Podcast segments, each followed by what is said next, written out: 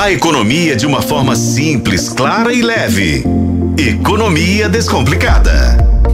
Com a editora adjunta de atualidades e de economia de O Tempo, Cíntia Oliveira. Tudo bem, Cíntia? Tudo jóia. Oi, Adriana. Oi, Léo. Oi, ouvintes. A coisa tá tensa porque carnaval não é só festa, né? Carnaval envolve muito planejamento, logística, e muito informação. Dinheiro, né? Muito aí, dinheiro envolvido. Muito dinheiro e especialmente informação, que é o que eu quero hoje trazer da importância de informação para a coluna de hoje. A gente vê que os ambulantes estão fazendo essa confusão muito por desinformação, por não terem se informado direito, de forma suficiente, antes de ir para o Colégio Marconi. Pois é. Uh, teve gente dormindo na fila, não precisava dormir na fila. Que nem você mesmo disse, o curso pode ser super interessante, mas aí você pode demandar para a prefeitura, vamos fazer mais vagas? O que, que nós podemos fazer para demandar mais vagas em vez de arrumar confusão? Mas a gente não sabe nem se é essa a questão, se é o curso.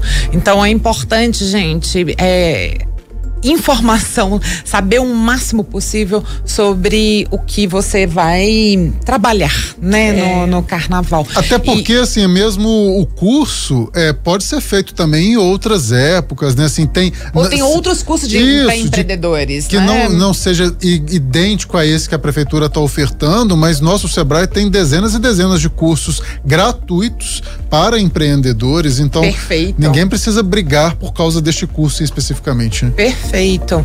O que eu, eu, quero trazer hoje na coluna é, na verdade, a importância dos empresários se informarem bem para se planejarem ao longo do carnaval. Porque é muito difícil abrir um estabelecimento no carnaval. É, e por que, que é tão difícil? Porque você precisa de funcionários e os funcionários têm que chegar. E o trânsito fica uma loucura. É, porque são vários blocos, né, Cíntia? Várias interdições, blocos Exatamente. em horários diferentes. As linhas de ônibus ficam completamente bagunçadas, porque eles têm que mudar o trajeto. A gente mesmo fez reportagens sobre os próprios motoristas de ônibus não saberem direito como que eles tinham que lidar com essa situação. Um, e, e, especialmente isso, assim, a pessoa não consegue pegar Uber, ela não consegue pegar o ônibus, ela não consegue pegar o ônibus na hora que ela está acostumada e acaba que o pessoal chega atrasado. Aí você imagina a sua cozinheira lá atrás chegou atrasada, e depois o garçom chega atrasado.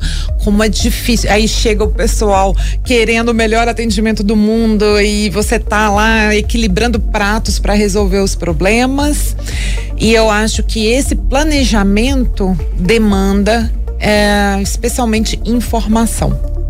É, Lembrando, a Abrazel, que é a Associação Brasileira de Restaurantes e Bares, é, de bares e restaurantes, ela fez uma reunião com a Belotur para negociar alguns pontos para tentar resolver esses problemas. Sim.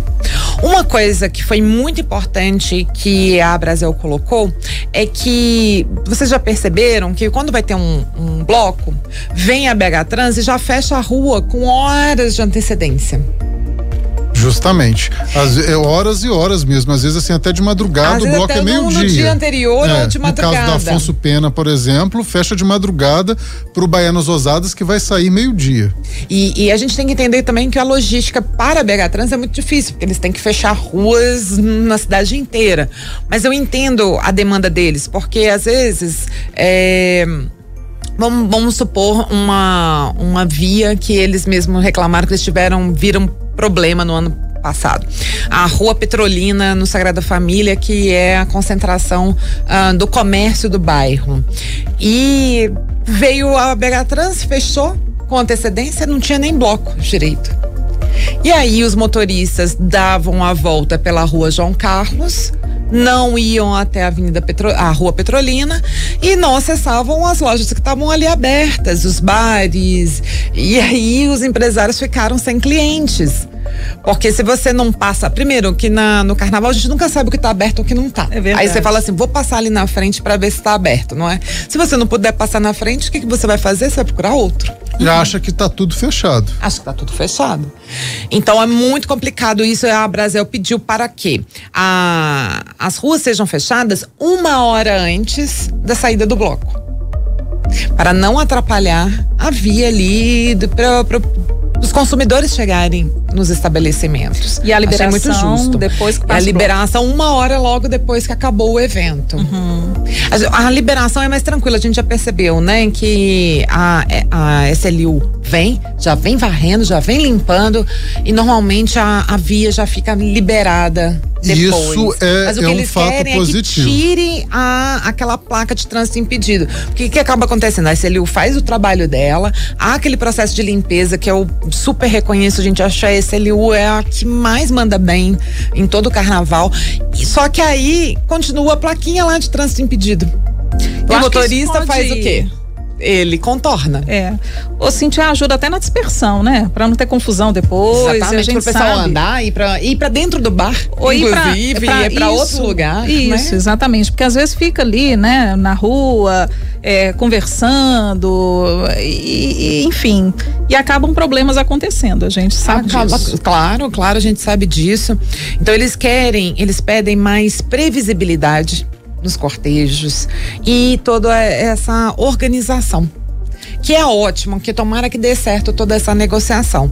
Mas, independentemente dessa negociação, o que eu aconselho aos empresários é saber todo o cronograma de, de, de blocos que vão passar perto ou em frente ao seu estabelecimento e já ter uma noção de, de estratégias para os seus funcionários. Já tentar descobrir como que vai ser o trajeto do ônibus, já, já tentar entender como foi no ano passado, para ver se, se ele pode ter a mesma rota. Então já conversar com seus funcionários para tentar ver se eles conversam ali com o motorista de ônibus, já sabe se no ano se esse ano vai ser igual do ano passado, já todo mundo começar a prever o seu caminho, já prever os seus horários. Você não pode jogar simplesmente na mão do funcionário. Funcionário sozinho ter que eh, ter a responsabilidade de planejar a sua chegada ao trabalho vai ficar mais difícil. O ideal é juntar a sua equipe e conversar com todo mundo. Vamos pensar em estratégias para que todo mundo chegue na hora. E- então o lance é buscar informações. Não é tão fácil. É, muitas vezes aquelas informações que estão lá no site da prefeitura muitas vezes não batem com a realidade, mas o importante é fazer o possível para levantar esses dados. Às vezes você sabe quais são os blocos. Normalmente as pessoas já sabem quais são os blocos que vão passar ali perto, né? Você faz um planejamento de acordo com aquilo. Então procura o bloco, conversa com ele, já negocia com os blocos mesmo, como que vocês vão trabalhar ali em conjunto. Então eu acho que o ideal é todo mundo trabalhar com a ideia de levantar o máximo de informações possível para ter planejamento. Desafio tanto, hein? Um pra, super pra desafio. Pra BH Trans. Vamos observar como que isso vai se desenrolar durante o carnaval, né, O Cintia? carnaval é muito orgânico, então é muito É. difícil a gente querer que só o Estado, só o poder público dê conta dos problemas, porque ele é orgânico, cada ano é de um jeito. Então, e cada ano aparecem problemas novos, questões novas. Então, eu acho que a gente tem que fazer a nossa parte tentando compreender o, no- o- o nosso papel dentro dessa grande festa, essa festa gigante que é o carnaval, né? Perfeito, Cintia, obrigada, viu? Obrigada a vocês, gente. Até a próxima. Até mais, Cintia Oliveira, editora adjunta de atualidades e economia de O Tempo.